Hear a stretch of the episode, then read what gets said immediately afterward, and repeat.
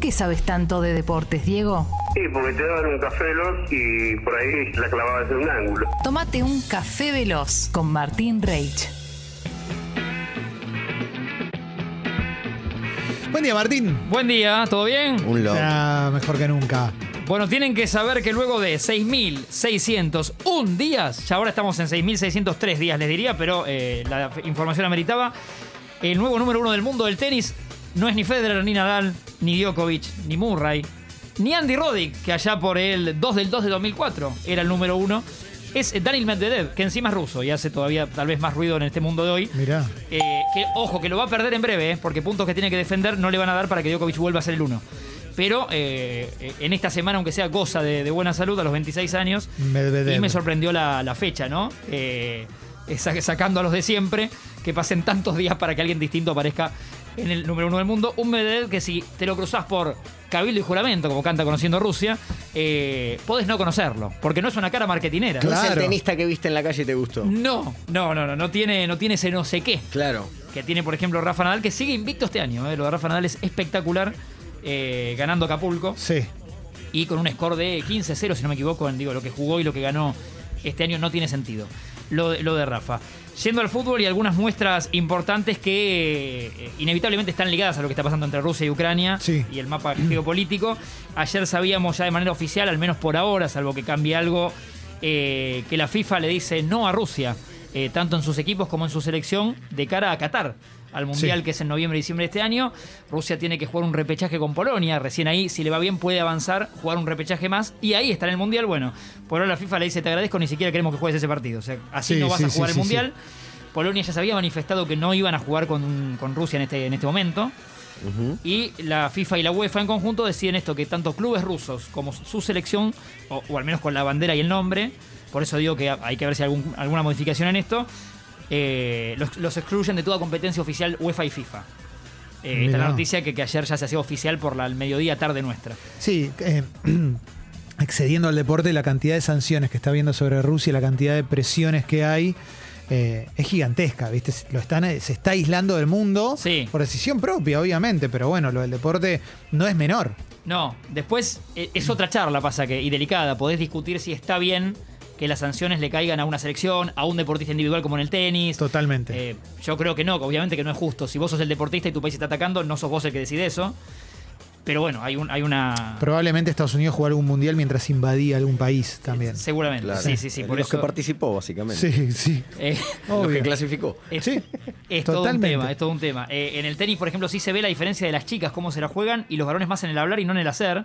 Porque más de una tenista ya dijo, voy a jugar con la bandera rusa como parche, con la bandera ucraniana, como parche en la camiseta, sin importarme si el sponsor me, me habilita, si el torneo me habilita. Y por ahí ves en los hombres que no, no pasan esas cosas de digo y lo hago. Eh, Sí. eso se da también en el mundo. En el fútbol más noticias que están ligadas, por ejemplo, el Schalke 04, el equipo eh, alemán que hoy milita en la segunda división, no, no en la Bundesliga, eh, tenía hasta hace dos días el sponsor que era el famoso Gazprom. Sí. ¿sí? el, el mu- multinacional y, y- y conocido. Hasta el 2025 era el acuerdo, con cerca de 10 millones de dólares por año que le daba al equipo del Schalke 04 y con una promesa que si ascendía, si volvía a la Bundesliga, le daban cerca de 15 millones. O sea que bastante bien le venía. Claro. Bueno, el Schalke 04 dijo, nosotros este sponsor no lo queremos más. Hasta luego. Y ya su último partido lo jugó sin Gazprom en, la- en, el, en el pecho de, de- de la camiseta. Hay un DT alemán también que estaba en el Lokomotiv hace dos días y que renunció al equipo ruso, el Lokomotiv de Rusia, porque dijo que no va a laburar en un, en un club ruso como están las cosas hoy por hoy.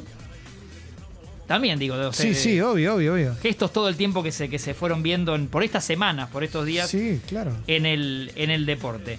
Eh, la otra saliendo un poco de- del mundo de Rusia, la contábamos antes, pero era el adiós a Marcelo Bielsa como técnico del Sí. Leeds, después de cerca de tres años, un puñado de algunos tiempo más. Eh, el- la cerecita fue perder 4-0 con el Tottenham, pero venía acumulando. Ni que hablar con esto que le decimos el Big Six, lo- los, los equipos poderosos de la Premier, el City, el United, el Liverpool, eh, el Tottenham y demás, todos resultados bastante adversos. Sí. No es que caías 3 a 2 o 4 a 3, digo, ya Sí. era 6-0, Claro. 6-2, Sí, le estaba yendo mal. Realmente le iba mal ya. 4 a 0. eh, le estaba yendo bastante mal a Marcelo Bielsa. Y eh, destacábamos esto de que, a diferencia del fútbol argentino, cuando se va un técnico con el coche y ves que le llueven botellazos, le rompen el vidrio, se le tira uno encima, acá Bielsa se iba eh, con un niño que le pedía un autógrafo, una mujer que le todo con- en, paz y con, eh, con gente con mucho, mucho afecto. Es que es unánime o casi unánime el reconocimiento a lo que les deja a los, a los futbolistas. Viste, el otro día en, en mi otro trabajo, en Todo Pasa, eh, vino el burrito Ortega. Sí, Y qué lindo personaje. y él también dijo, mi mejor técnico fue Bielsa. Como no... Sí, hay un hilo en Twitter que, que de- del otro día donde hay no menos de, no sé, 20 testimonios sobre Mm. qué, qué le deja Bielsa al futbolista. Sí. Lo cual es, lo, lo- lo pone como un formador de futbolistas, aún antes de que el futbolista se retire. Sí. Todo el tiempo el futbolista eh, aprende con él.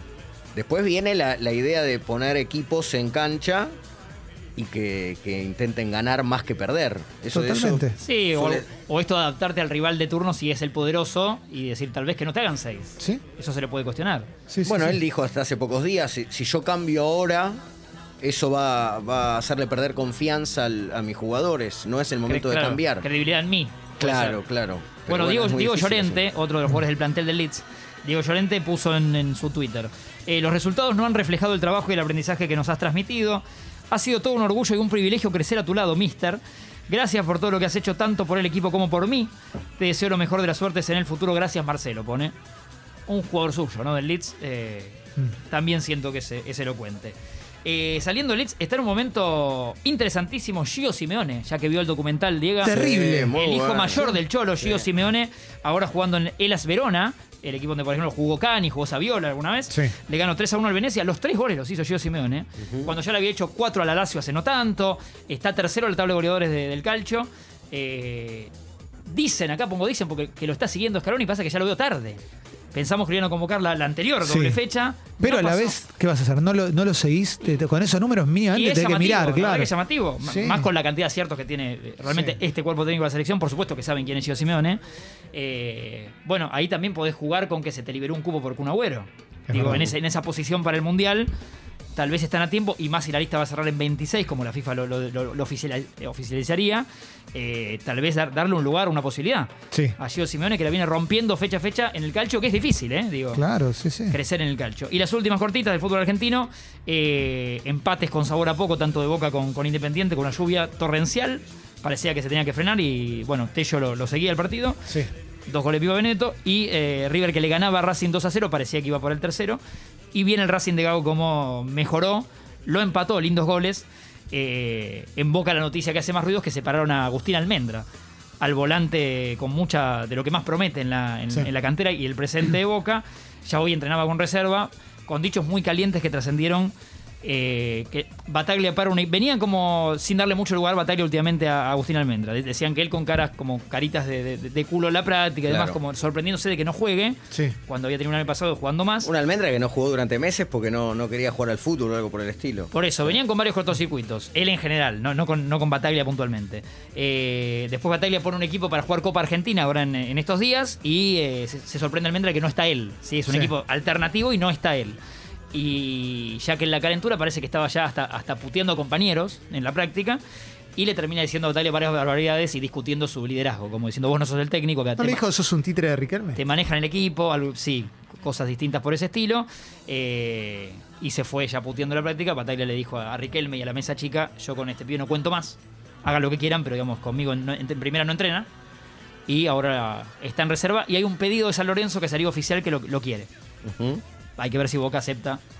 Y ahí, viste, Troglio, Troglio no está medio como, dame los pi- dame, Y- dame los conflictivos que yo lo manejo. Porque Y no- no es hizo una lo mismo con fantasía de, Centurión. de muchos técnicos esa. Sí. Sí, eso Sí, Sí, es- ha general, sí, pasado. es bueno, verdad. Heinz se ha manejado muy bien a Centurión. Digo, Hay jugadores que Sí. con ciertos Sí. técnicos han andado muy bien.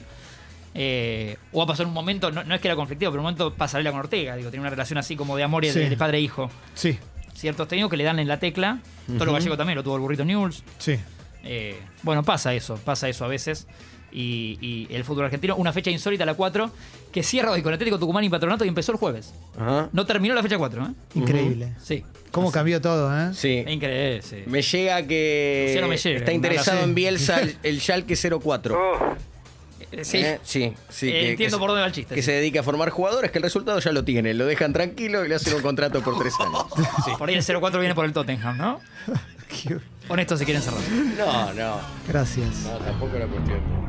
de- No, gran formador.